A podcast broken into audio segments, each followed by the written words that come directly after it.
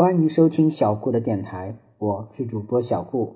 小顾相信，让孩子爱上阅读，必将是这一生给孩子最好的投资。小顾今天要讲的故事是《恐龙巴布鲁》第八个故事：五亿年前的灾难。神秘的洞窟就在眼前。安德鲁作为洞窟研究界的先驱，奋勇当先，跑去开发，既要保证洞窟内容的完整，又要保证恐龙们巨大的身体能钻得过去。这确实是一项技术活。好在安德鲁技术过硬，很快就排除了障碍。巴布鲁深深地吸了一口气，举步迈向洞窟深处。果然，这里的墙壁上和地面上都刻满了古怪的符号和图案，并且和巴布鲁梦中的一模一样。劳拉和安德鲁不时激动地尖叫起来。跟在最后的胖乔治忍不住狠狠踩了一脚安德鲁的尾巴，恼怒道：“叫得这么难听，真给恐龙丢人！”安德鲁对胖乔治的行为完全不以为意。激动地说：“这个洞窟里的符号和图形是我见过最完整的，而且还有许多从没出现过的信息。咦，那是什么？”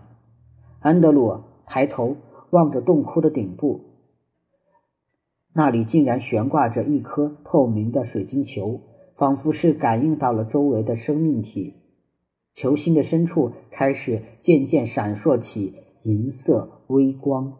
正在专心研究地板的巴布鲁抬起巨大的脑袋，就在视线和水晶球接触的瞬间，只觉得脑袋里轰的一声，接着一路上在脑海中出现的纷乱画面忽然清晰起来，并且拥有了某种逻辑，一幅幅展现在巴布鲁面前。在海洋广阔、植物葱茏的地球上。智人的文明越加繁荣。五亿年前，智人开始大规模使用核能，用于发电、交通、医疗、通讯等各种领域，当然也包括战争。画面中腾起了巨大的蘑菇云，接着是核战后满目疮痍的地面，无家可归的人群。更为严重的后果是。肆虐的核辐射引来了宇宙中一群以核能为食的庞大怪兽。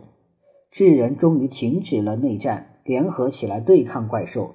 可尴尬的是，智人最有杀伤力的武器——核弹，在怪兽眼中只是一顿美食。毫无疑问，这是一场必输之战。怪兽毁灭了城市，破坏了文明。在人造核能几乎被消耗殆尽的情况下，怪兽终于发现了地壳之下深深的地心中藏有大量的天然核物质。于是，怪兽潜入深深的海底，开始挖洞。这意味着整个地球将要被这群怪兽当做点心吃掉。在怪兽挖洞的过程中，智人终于研究出了。保卫地球的可行性方案，代价却是一次真正的世界末日。但世界末日啊，总比世界被吃了略好一些。毕竟，只要保护住地球，智人的文明就总还有一线希望。安德鲁猜的没错，智人选择了和怪兽同归于尽。图像里可以看到，智人在世界各地。引爆了巨大的白色物体。巴布鲁虽然搞不清这东西的具体成分，但是他明白，这一只只白色的盒子里装着地球的冬天。没错，宇宙怪物啊，这种硅基生物啊，不怕核弹，却非常怕冷。零下五十度的低温对他们来说，完全足以致命。智人利用先进的科技。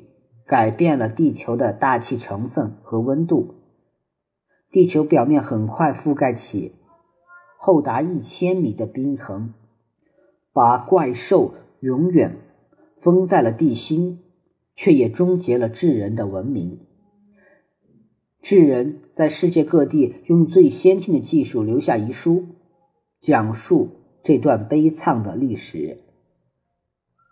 除了洞窟里的文字和符号，这个球体里的感应器还可以探测到方圆数千米内最强壮和最有智慧的生命体，并且通过同频脉冲波传输信息。不过，因为时间过得太久远。电磁波已经十分微弱，往往只有在生命体休眠时才能干扰脑电波。这就是巴布鲁和劳拉的梦境。第八个故事就到这里讲完了，希望大家能喜欢小顾讲的恐龙巴布鲁的故事，也希望大家能一直收听我的电台。小顾会努力讲更多的故事让大家听的。谢谢大家了。